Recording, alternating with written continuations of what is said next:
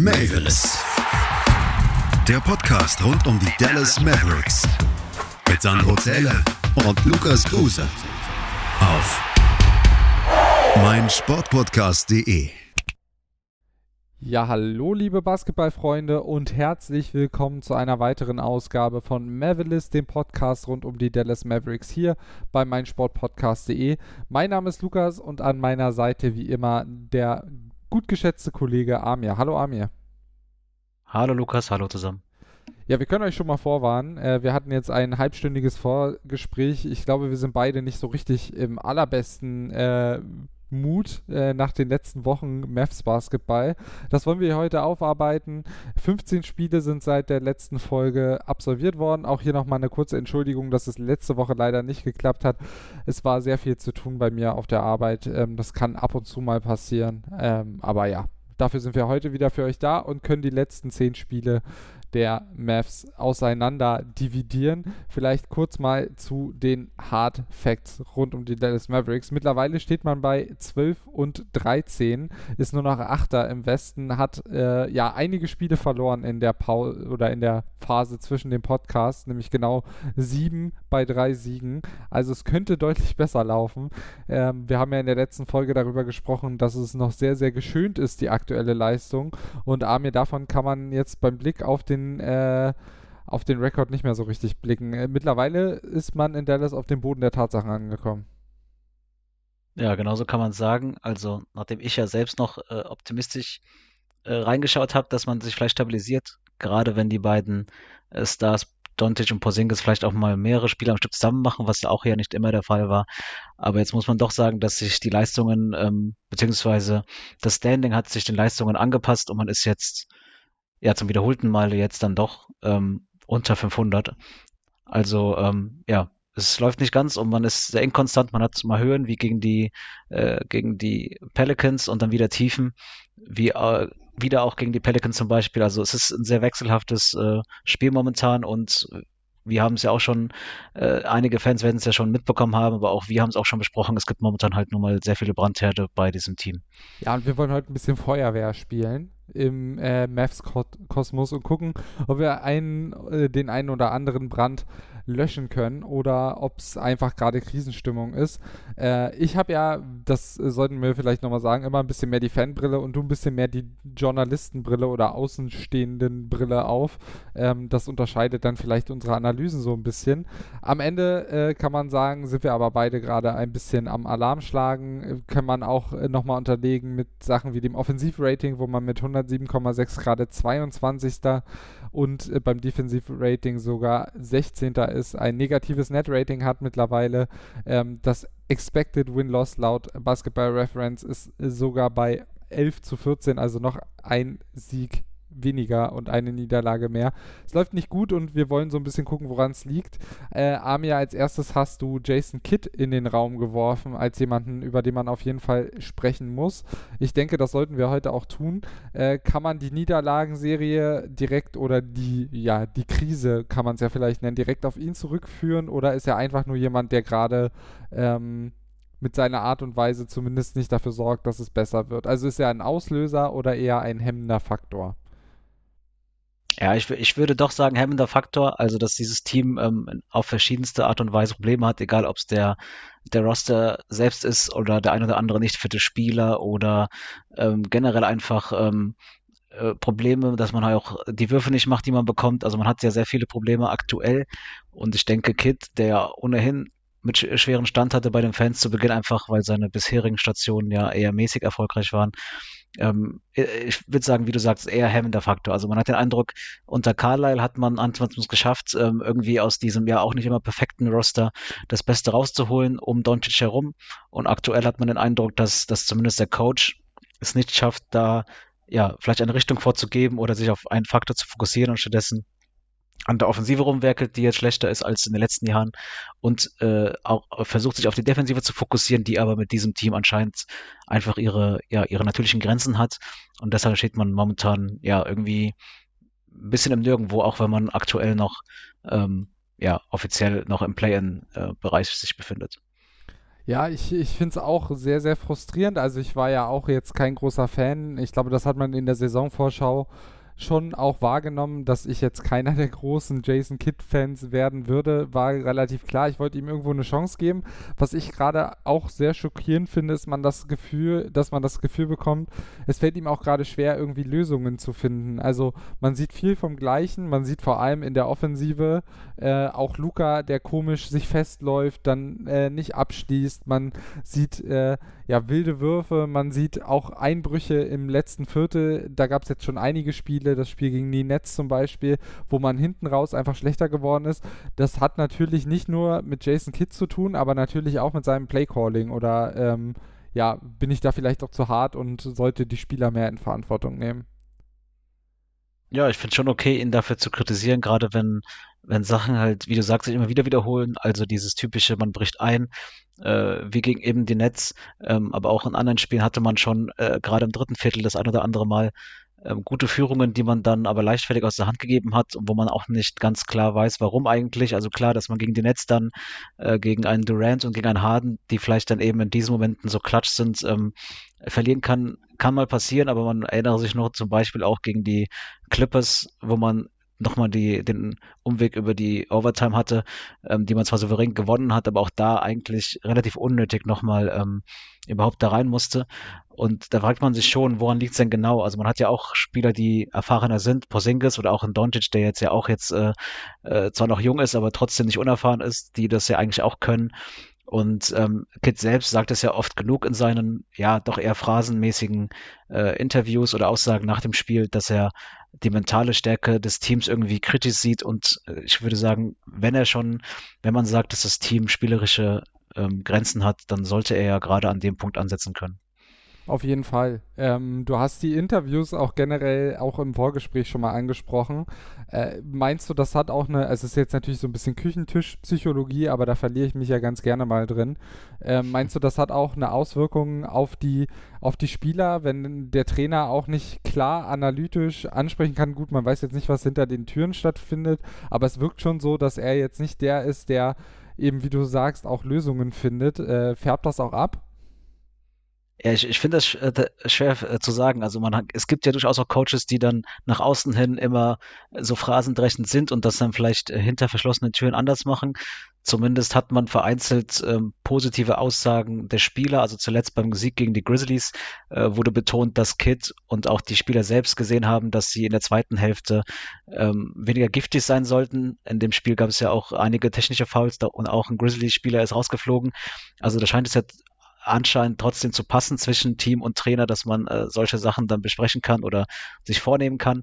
Aber gleichzeitig zumindest nach außen hin ist er einfach kein sonderlich, ja, also in den Medien finde ich sein Bild bisher jetzt nicht so stark, wie du gesagt hast, oder wie ich auch schon mal gesagt habe, phrasendrechend. Also wenn es dann heißt, äh, wir machen zu viele offene Würfe nicht und das dann ja bei vier von fünf Spielen die Aussage nach dem Spiel von Kit ist, dann ist das tatsächlich ähm, nach außen auf jeden Fall zu wenig und dann fragt man sich schon, ob er dafür eine Lösung hat oder ob er das dann einfach nur, ja, die Spieler quasi äh, kritisiert, ohne dass er jetzt äh, wirklich, ähm, ja, irgendwas ändern will.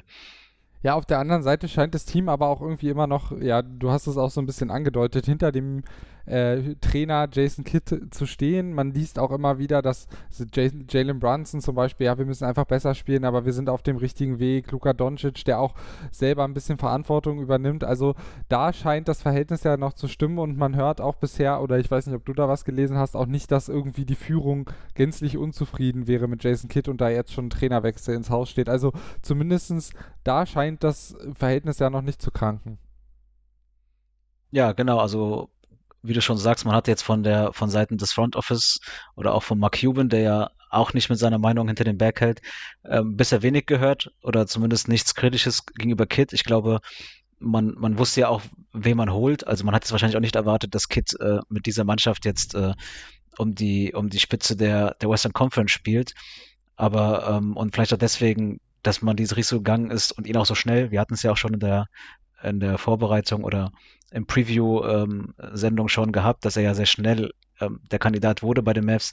Also da hört man wenig und auch das Team scheint noch hinter ihm zu stehen, aber trotzdem, ähm, wir kennen das ja auch schon von anderen Teams, ähm, dass das dann nach außen hin immer schön geredet wird und man trotzdem langfristig einfach Frustration merkt. Also man merkt das schon, auch Porzingis hat schon gesagt, oder auch Doncic selbst, also alle sind unzufrieden mit dieser momentanen Lage und mit den, sowohl spielerisch als auch taktisch teilweise. Und ich glaube, dann langfristig hilft es dem Trainer dann auch nicht, wenn er, ja, wenn es nach außen hin oder wenn es nach außen hin ähm, okay wirkt, was, was, was gesagt wird. Ja, auf jeden Fall. Also es wirkt noch relativ ruhig in Dallas. Äh, es gibt jetzt zumindestens, was die äh, Aussagen, die so nach außen dringen, noch kein Brandherd zwischen Mannschaft und äh, Coach, aber auf jeden Fall wird er weiterhin beäugt werden. Dann lass uns, bevor wir dann gleich in die erste Pause gehen, äh, mal kurz noch äh, ja, wegkommen von Jason Kidd. Er hat gesagt, wir müssen die Dreier treffen. Äh, generell in der Offensive krankt es sehr. Wir haben das Offensivrating schon angesprochen. Auch die Pace relativ schlecht mit 96,1, äh, womit man nur 27. in der Liga ist. Ähm, ist es denn so einfach, dass nur die Würfe nicht fallen oder haben die Mavs da größere Probleme in deinen Augen als äh, nur Wurfglück? Ja, ich finde, es ist zumindest ein Teil davon. Also, wenn man sieht, dass man auf Platz 27 ist in Sachen äh, Dreierwurfquote, dann ähm, ist das auf jeden Fall ein Problem. Und gerade wenn man auch offene, offene Würfe öfter mal nicht macht, dann muss man darüber sprechen. Das kann natürlich dann auch Jason Kidd ähm, bedingt beeinflussen. Aber andererseits ähm, sind das jetzt schon ja schon länger gehende Probleme. Also man hat sie ja quasi schon seit Saisonbeginn. Ähm, Spieler wie Dorian Finney-Smith haben sich jetzt ein bisschen gefangen. Ähm, Reggie Bullock war jetzt, seitdem er Starter ist, etwas wechselhafter, aber dann hat man auch einen Tim Hardaway Jr., von dem man letzte Saison irgendwie dann doch einen größeren Ertrag hatte. Und ähm, ja, man fragt sich ja trotzdem, wer soll es noch richten? Also man hat quasi auch einen begrenzten Pool an Spielern, der überhaupt in der Lage ist, diese die, die Dreier zu machen, die man bräuchte. Und ähm, ja, also aktuell hat man gerade von, von der 3 ein großes Problem und in der heutigen NBA ist es dann nun mal auch, ja, einfach auch äh, gewinnentscheidend, ob man von der 3 trifft oder nicht. Ja, das kann ich auch nochmal mit Zahlen äh, belegen. Ich habe es äh, mir vorhin bei Basketball Reference mal angeschaut. Aktuell haben die Dallas Mavericks vier Spieler, die mehr als 40 Prozent äh, von der Dreierlinie treffen. Das ist Willie Corley Stein ähm, mit 50 Prozent, Boban Marjanovic mit 50 Prozent und Eugene Omuri mit 50 Prozent. Ähm, und dann noch Trey Burke, der ja aufgrund seiner nicht vorhandenen Covid-Impfung ähm, ja auch nicht immer spielt, weniger Einsätze bekommt und auch in der Rotation jetzt nicht mehr die größte Rolle spielt. Äh, wir können ja nochmal äh, zusammenzählen. Willie Corley Stein, Boban Marjanovic und Omorui haben jeweils äh, zwei Dreierversuche in der gesamten Saison genommen ähm, und Trey Burke auch nur 24. Also alle anderen, die wirklich in höheren Volumen Dreier werfen sollen bei den Mavs, haben bislang äh, unter 40 Prozent, wobei Dorian Finney-Smith da mit 37 Prozent sich jetzt ein bisschen gefangen hat. Dwight Powell wirft jetzt auch nicht viele Dreier, hat aber immerhin ähm, bislang sieben seiner 19 Dreierversuche getroffen. Ist jetzt, wie gesagt, nicht der Rede wert. Maxi Kleber mit 35,9 Prozent jetzt auch nicht so schlecht, auch bei dem 23 von 64 äh, erfolgreiche Dreier in dieser Saison. Aber wir sehen schon, von was für Spielern wir da reden. Und Tim Hardaway Jr. und Luka Doncic jeweils mit 32 Prozent. Hinter Frank Nilikina. Ähm, definitiv, ja, besorgniserregend. Aber ähm, der liebe Hansias, bei dem wir uns beide immer gerne so ein bisschen auch noch eine zweite Einschätzung holen nach so einem Mavs-Spiel, hat auch nochmal hervorgehoben, dass vielleicht auch die Shot Selection äh, nicht ideal ist. In der letzten Saison hatte man äh, Wide Open Threes 37 Prozent ähm, und das waren 20 Prozent der Würfe und Open Threes 36,9 Prozent, äh, 18,9 Prozent der Würfe und damit war man Neunter in der Liga. Jetzt ist man mit Open Threes 27,3 Prozent 28. der Liga und mit Wide Open Threes 40 Prozent, also sind schon mehr geworden, ist man Fünfter der Liga. Aber die Shot Selection, gerade bei den Open Threes, da nimmt man halt scheinbar häufig viel häufiger schwere Dreierversuche. Würdest du sagen, dass das auch ein Teil des Problems ist? Also, dass das Wurfglück vielleicht auch mit schlechteren Dreierwürfen äh, zu tun hat? Ja, wir hatten ja zu Beginn der Saison schon gesehen, dass die Offensive oder die versuchte Umstellung seiten, seitens von Kid ähm, ja auf Unverständnis äh, stößte, sowohl bei den Fans als auch bei den Medienvertretern, gerade weil die Offensive eigentlich bisher unter, auch unter Carlisle schon das, äh, ja, das Prunkstück war der Dallas Mavericks. Und ähm, offensichtlich scheint man da ja, diese Saison ist bisher nicht hinzubekommen, sei es, weil Luca nicht in der Form ist wie letzte Saison oder halt eben auch andere Spieler Probleme haben. Aber definitiv ist das auch ein Punkt, ähm, die Shots Selection und ja, wie wir es schon hatten, deswegen äh, redet man ja auch von mehreren Brandherden. Also es ist auf jeden Fall auch da ein Problem. Ähm, gerade wenn man sieht, dass auch die, die, die Wurfquoten von aus der Zweier-Range deutlich besser sind. Also da ist man auf Platz 10 in der Liga, was die äh, Percentage angeht, ähm, in der, im Ring quasi. Und da muss man sich fragen, wenn das mit den Dreiern besser laufen würde, ich glaube, dann sehe es offensiv gar nicht so verkehrt aus. Ja, und vielleicht zum Abschluss dieses Segments und dann äh, gehen wir kurz in die Pause. Äh, Hara Lobos Vulgaris hat dazu getwittert und sich danach ein wunderschönes Battle mit Mark Cuban geliefert. Das kann ich euch nur ans Herz legen. Maths, for instance, are largely getting different types of threes than they have in the past years. If your main role on O was historically to stand by, beyond the three-point line and take uh, threes, and now you are cutting, screening, handling the ball, etc., etc., it makes sense you should Worth. So, ähm, das also von dem ehemaligen ähm, Mitarbeiter der Dallas Mavericks. Äh, er unterstreicht also das, was wir gerade besprochen haben, nochmal. Wir gehen mal in eine ganz kurze Atempause. Äh, holt euch nochmal was zu trinken und dann geht es gleich weiter hier mit Mavericks, dem Podcast rund um die Dallas Mavericks bei meinsportpodcast.de. Und damit willkommen zurück zur heutigen Ausgabe von Mavericks, dem Podcast rund um die Dallas Mavericks bei meinsportpodcast.de. Mein Name ist Lukas, an meiner Seite ist immer noch Amir und wir besprechen die letzten zehn Spiele der Dallas Mavericks und besprechen so ein bisschen die Brandherde, die wir ausgemacht haben, denn sportlich läuft es aktuell nicht wirklich rund. Zwölf Siege, 13 Niederlagen, mittlerweile nur noch Achter in der, im Westen und äh, ja, man bekommt da hin und wieder dann auch mal Klatschen von deutlich schlechteren Teams auf dem Papier, wie zum Beispiel den Pelicans. Und äh, wir versuchen eben so ein bisschen zu, herauszuarbeiten, woran es denn liegt. Über die Offense haben wir schon ein bisschen geredet. Ähm, lieber Amir, macht hier die Defense, äh, die Defense denn etwas mehr Hoffnung oder ist das genauso ein großer Problemherd? Zumindest hat man äh, in Sachen Defense den Eindruck, dass es im Vergleich zu, vor, zu den vorigen Saisons leichte Verbesser Verbesserungen gab. Man ist momentan, was das Defense-Rating angeht, auf Platz 16. Das ist halt dann trotzdem nicht genug, weil man ja offensiv diese Probleme hat. Aber vereinzelt hat man da zumindest gesehen, dass wenn man sich, äh, dass da die Ansätze vielleicht auch von Kid durchaus helfen. Wie gesagt, das ist ja auch das, was er selbst ja auch vor der Saison angesprochen hat, dass er defensiv dem Team helfen will wie gesagt, für den Moment reicht es jetzt nicht unbedingt, um, um die offensiven Probleme auszugleichen, aber ich finde, es, zeigt zumindest Ansätze, die, dass man sieht, man kann vielleicht auch, äh, ja, man kann vielleicht auch zumindest durchschnittlich gut sein in Sachen Defense. Ja, wo siehst du, äh, wo siehst du denn da vielleicht dann doch noch irgendwie Potenzial, äh, dass die Mavs mehr rausholen können? Ist es, ist es eine systemische Frage? Sind es vielleicht Spielermaterial, was da so ein bisschen fehlt? Sind es Line-Ups? Äh, wo denkst du, haben die Mavs da vielleicht dann trotzdem noch Potenzial, auch wenn die Defensive ja, wie gesagt, doch statistisch leicht besser läuft als die Offensive, aber immer noch in Anführungsstrichen nur äh, mittelmäßig ist?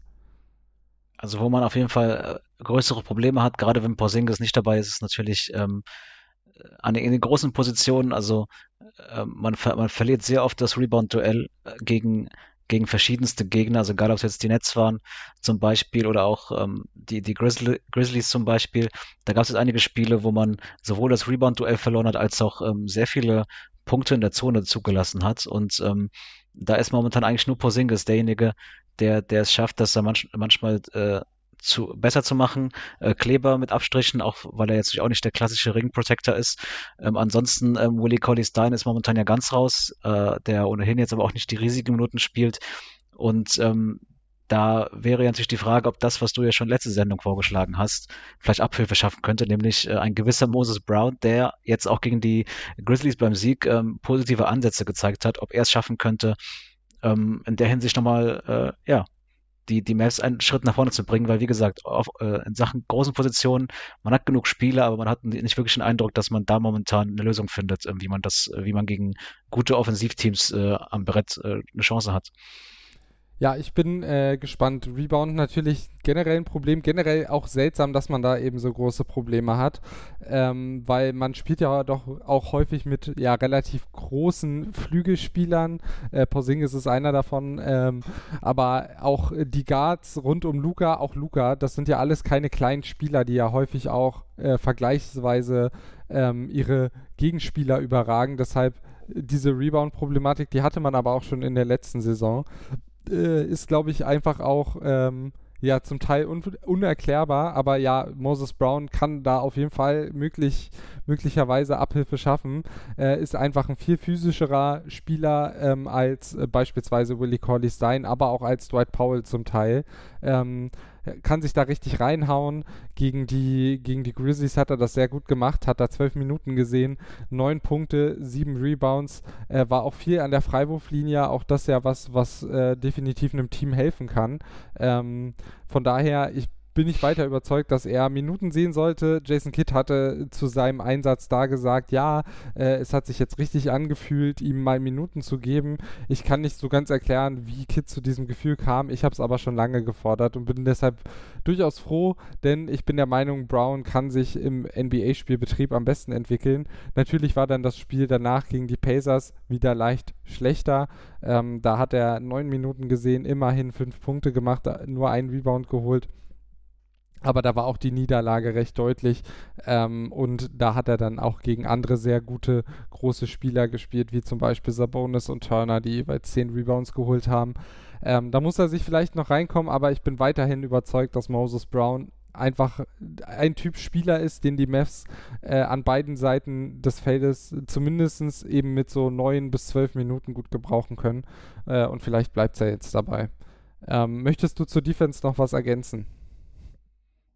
Ja, ich äh, vielleicht nochmal als nochmal um das äh, zu verbildlichen, also gegen beim Spiel gegen die Cavaliers, dass man verloren hat, ähm, unabhängig davon, dass mit Jared Allen und Laurie Markan gleich zwei Spieler ihr Season High auflegten.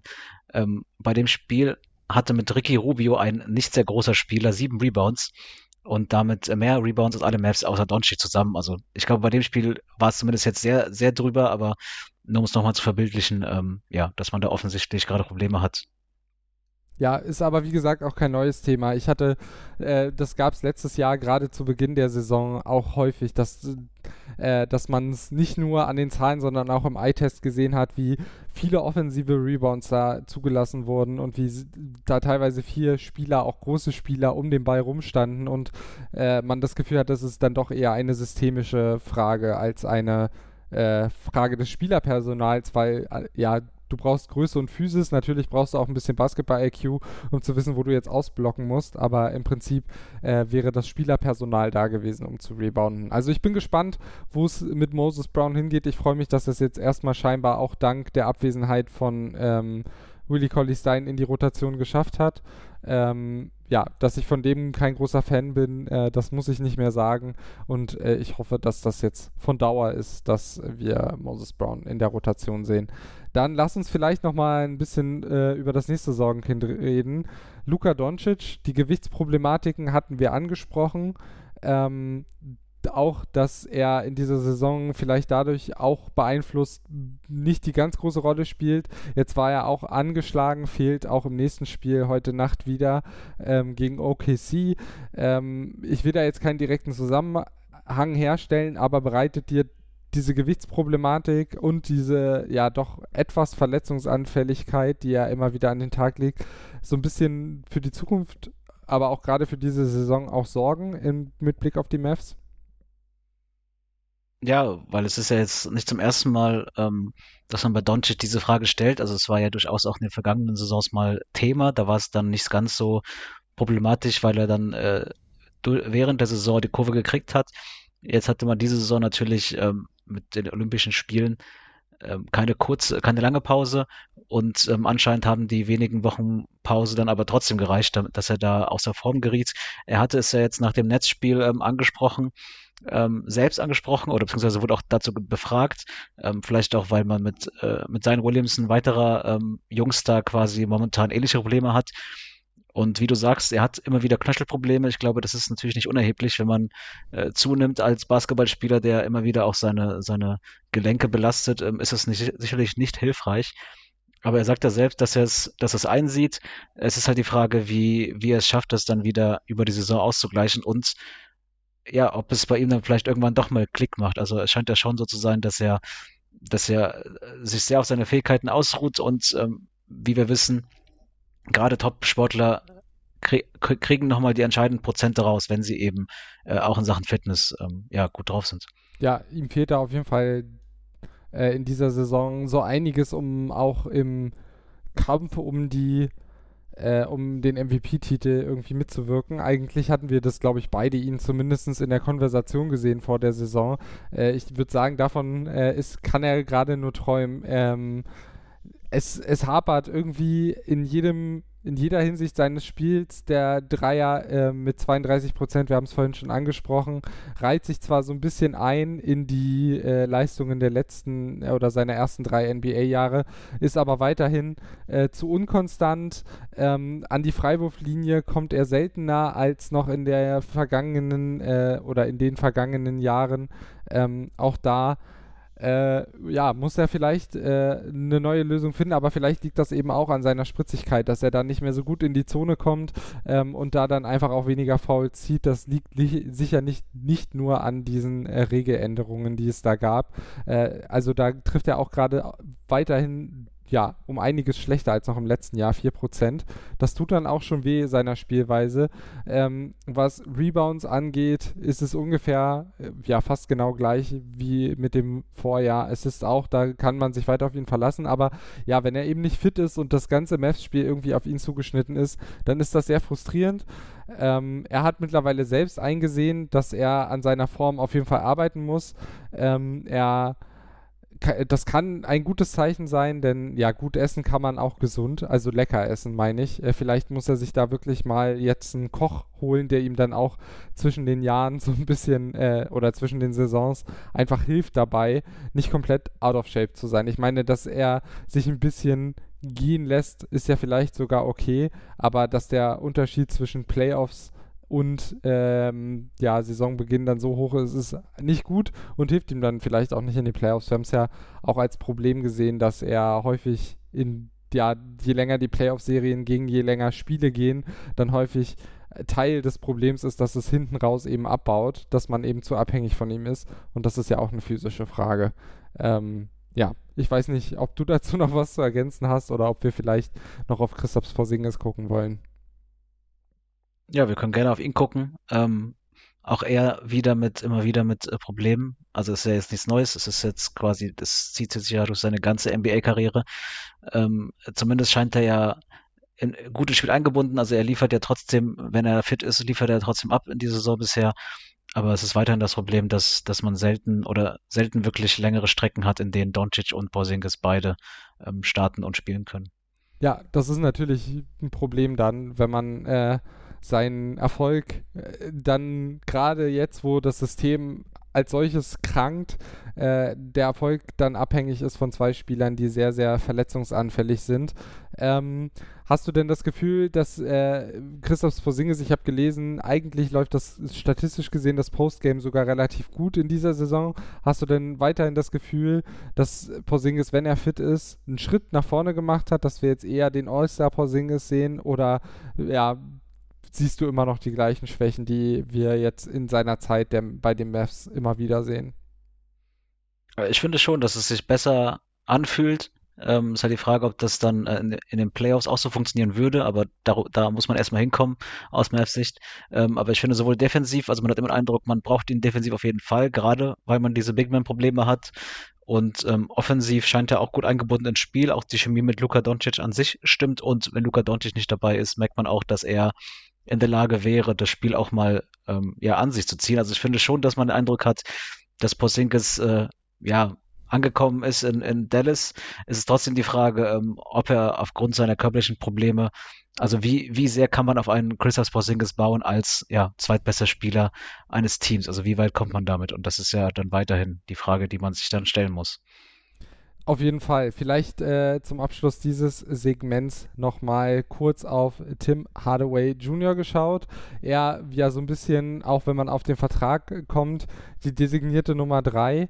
Ähm, ja, wir haben im Vorgespräch schon ein bisschen darüber gesprochen, aber ich glaube, man kann sagen, äh, der Rolle kann er jetzt im Jahr nach dem Vertragsjahr nicht mehr so richtig gerecht werden. Ja, also er ist ähm, ja bei knapp 32 Prozent Wurfquote Dreier diese Saison, aber trotzdem ist es auch extrem wechselhaft. Also er hat Spiele, ähm, da, da macht er es mal besser, wie zuletzt äh, bei der Niederlage gegen die Grizzlies, wo er ähm, ja in, fast äh, rund 20 Punkte gemacht hat im vierten Viertel, also wo er einfach mal komplett heiß lief, was ja trotzdem nicht reichte. Und dann gibt's aber auch genügend Spiele diese Saison, wo, wo er quasi nicht stattfand oder ähm, ja einfach auch kein Faktor war von der Dreierlinie. Also da gab es auch einige Nullerrunden, zuletzt jetzt gegen die Pacers 1 aus äh, 9 von der 3, auch beim Sieg gegen die Grizzlies zuletzt 1 aus 6 und gegen die Nets 0 von 7. Also das ist auf jeden Fall nicht das, was man sich vorgestellt hat, nachdem man ihn äh, den Vertrag verlängert hat. Jetzt hat es Kit ja versucht, ihn von der Bank wiederkommen zu lassen ähm, und stattdessen Bullock in die äh, Starting Five zu nehmen. Da hatte man den Eindruck, dass es äh, zumindest zu Beginn ähm, einige gute Spiele von ihm gab, aber die, äh, das Problem bei ihm bleibt weiterhin die Konstanz. Also er kann mal abliefern, aber leider war, wahrlich nicht oft genug, gerade wenn man bedenkt, äh, ja, welche Spieler dann oftmals auch fehlen, beziehungsweise wenn er dann mal auch mehr Minuten bekommt, dass er dann trotzdem ja selten, selten es schafft, ein Spiel zu tragen oder zu, klar zu bestimmen. Ja, was bei mir ihm auch immer wieder, wenn ich ihn sehe, auffällt, ist, dass er halt so einer ist, der mit wahnsinnig viel Selbstvertrauen wirft, auch wenn es wahnsinnig schlecht bei ihm läuft. Also häufig diese ganz tiefen Dreier früh in der Shot Clock, sowas, was man bei Porzingis auch zum Teil sieht, was einem die äh, ja, Haare grau werden lässt. Das sieht man bei Hardaway leider auch zu oft. Das äh, gefällt mir nicht gut. Äh, ich hoffe, dass er sich auch noch ein bisschen fangen kann, weil bislang äh, wird er eben dieser Rolle ja nur bedingt gerecht. Ähm, ja, ist, er ist als selbstkreierender Guard einfach eher nicht zu gebrauchen. Das zählt nicht zu seinen Stärken. Ähm, und ja, diese ich glaube, diese ganz wilden Würfe und generell auch nur 38% äh, Field Goal Quote in dieser Saison, ähm, ja, das ist nicht das, was man von einem potenziell dritten Spieler deines Teams oder drittbesten Spieler deines Teams erwartet. Ich glaube, da ist Jalen Brunson gerade eher zu nennen. Ich würde sagen, ne, ja, so zwei, drei kleine Punkte haben wir noch für nach der Pause, die werden wir gleich noch besprechen, also bleibt dran und äh, ja, geht nicht weg hier von Mavericks, dem Podcast rund um die Dallas Mavericks bei meinsportpodcast.de. Bis gleich. Und damit willkommen zurück zu Mavericks, dem Podcast rund um die Dallas Mavericks hier bei meinsportpodcast.de. Ich bin Lukas, bei mir ist weiterhin Amir und wir sprechen über die Dallas Mavericks und die Brandherde aktuell. Wir hatten jetzt mit äh, Luka Doncic, der Offensive, Jason Kidd und so weiter schon einige. Ähm, Amir, hast du denn noch Spieler, die dir vielleicht positiv aufgefallen sind äh, aktuell? Ich glaube, Jalen Brunson zählt sicherlich dazu. Noch jemand, der dir so ein bisschen Hoffnung gibt? Ja, man, äh, man könnte halt, äh, ja, äh, deinen Lieblingsspieler nehmen oder deinen ähm, Spieler, auf den du gerne redest, nehmen, Moses Brown. Also ähm, äh, man kann schon sagen, dass man bei ihm zumindest äh, noch am meisten Hoffnung mit verbindet, dass er vielleicht äh, einen Sprung machen kann. Man merkt ihm ja schon an, dass er jetzt noch nicht äh, ja klarer klarer NBA-Spieler ist, aber er man das Potenzial mitbringt, sowohl als Rim Protector als auch als äh, ja sicherer sicherer Mann äh, vorne und hinten in der Zone. Ähm, also ich finde, bei ihm kann man schon sagen, dass er vielleicht das ja, das Ass aus dem Ärmel der Mavs sein könnte, gerade wenn man bedenkt, was für Probleme man momentan halt ja, in der Zone hat. Ja, ist natürlich auch die Frage, äh, rund um die Mavs gibt es gerade viele Trade-Hoffnungen, Wünsche, Träume, was auch immer, ähm, der, ja, so richtig spannend, äh, oder es könnte ja bald dann äh, spannend werden, äh, rund um die äh, Trades, ähm, da jetzt auch die Spieler verfügbar sind, die einen neuen Vertrag unterschrieben haben. Also da sind wir natürlich gespannt. Jalen Brunson, um ihn auch noch kurz anzusprechen, ähm, äh, ja, die Steigerung ist jetzt nicht mehr ganz so beeindruckend, wie sie zum Stand der letzten Folge war, aber er spielt immer noch eine bessere Rolle als in der letzten Saison, hat auf jeden Fall nochmal einen Schritt nach vorne gemacht, auch wenn der gerade etwas kleiner aussieht. Aber da hilft es vielleicht dann doch nicht, dass äh, ja, er immer die Rolle eines der beiden äh, oder die Minuten so ein bisschen füllen muss, wenn einer der beiden anderen Stars fehlt. Ähm, natürlich schwierig, aber es macht trotzdem Mut, ihn zu sehen. Lass uns noch kurz über Frank Nilikina sprechen. Ähm, er war jetzt auch ein bisschen äh, verletzt, äh, aber ähm, ja, ich denke, wir bleiben dabei, äh, dass er offensiv wechselhafte Leistung zeigt und defensiv ein Anker sein kann auf der Guard-Position. Ja, ich glaube, da kann man nicht viel hinzufügen. Ähm, leider ist er, genau wie du sagst, verletzt gewesen. Ich glaube, das hat ihn natürlich auch wieder gehemmt in der Entwicklung. Ähm, ich glaube, man hofft natürlich, dass er offensiv nochmal einen Sprung macht, aber bis dato bleibt es, wie du sagst, dabei offensiv eher nicht so gut und defensiv äh, schon aus, schon durchaus gebrauchbar. Ja, ansonsten, ich fasse es jetzt nochmal kurz zusammen. Maxi Kleber gefällt mir wieder ein bisschen besser. Dorian Finney-Smith genauso. Ähm, Dwight Powell, ja, macht Dwight Powell Sachen. Ich glaube, da muss man auch nicht viel hinzufügen. Positiv würde ich noch hervorheben, dass Josh Green jetzt äh, in den letzten Spielen mal die eine oder andere Minute gesehen hat. Äh, bin ich ja auch Befürworter gewesen, wie bei ähm, Moses Brown, gerade in der Situation, in der man sich befindet. Und da Reggie Bullock und Sterling Brown auch ja häufig eher mitteprächtige wichtige Auftritte haben, da in ein paar Minuten für den ganz jungen, äh, ja, Sophomore ähm, zu vergeben, halte ich für eine gute Idee. Ich denke, damit haben wir alle Spieler so mehr oder weniger besprochen und auch alle Brandherde. Wie würdest du denn, äh, ja, die, wie sind denn so die Aussichten ähm, deiner Meinung nach für die Mavericks? Wir haben jetzt so ein bisschen über die einzelnen Aspekte gesprochen. Lass uns das doch mal so ein bisschen zusammenführen. Ähm, der Schedule, er, ja, er wird ein bisschen leichter in dieser Woche äh, kurzfristig, aber nur, denn man spielt gegen OKC. Danach trifft man auf die Lakers und ich glaube die Hornets in äh, umgekehrter Reihenfolge, also erst Hornets, dann Lakers. Ähm, ja, glaubst du, die Mavs können sich jetzt äh, wieder ein bisschen, es dreht sich wieder zum Guten ähm, oder ja, dann kommen übrigens Minnesota, Minnesota, Milwaukee, Utah, Portland und zweimal Sacramento und dann nochmal Oklahoma bis zum 3. Januar. Ähm, ja, wie fällt denn da so deine Prognose aus? Also ich finde, was, äh, wie du sagst, am positivsten ist, ist der Schedule. Also, also man hat selten jetzt ähm, Phasen, klar, Milwaukee, Utah hintereinander ist schon ein starkes Stück, aber man hat jetzt, äh, jetzt nie äh, mehr als zwei oder drei Spiele gegen stärkere Gegner. Man hat immer mal wieder auch Gegner, gegen die man gewinnen äh, sollte, beziehungsweise sogar muss.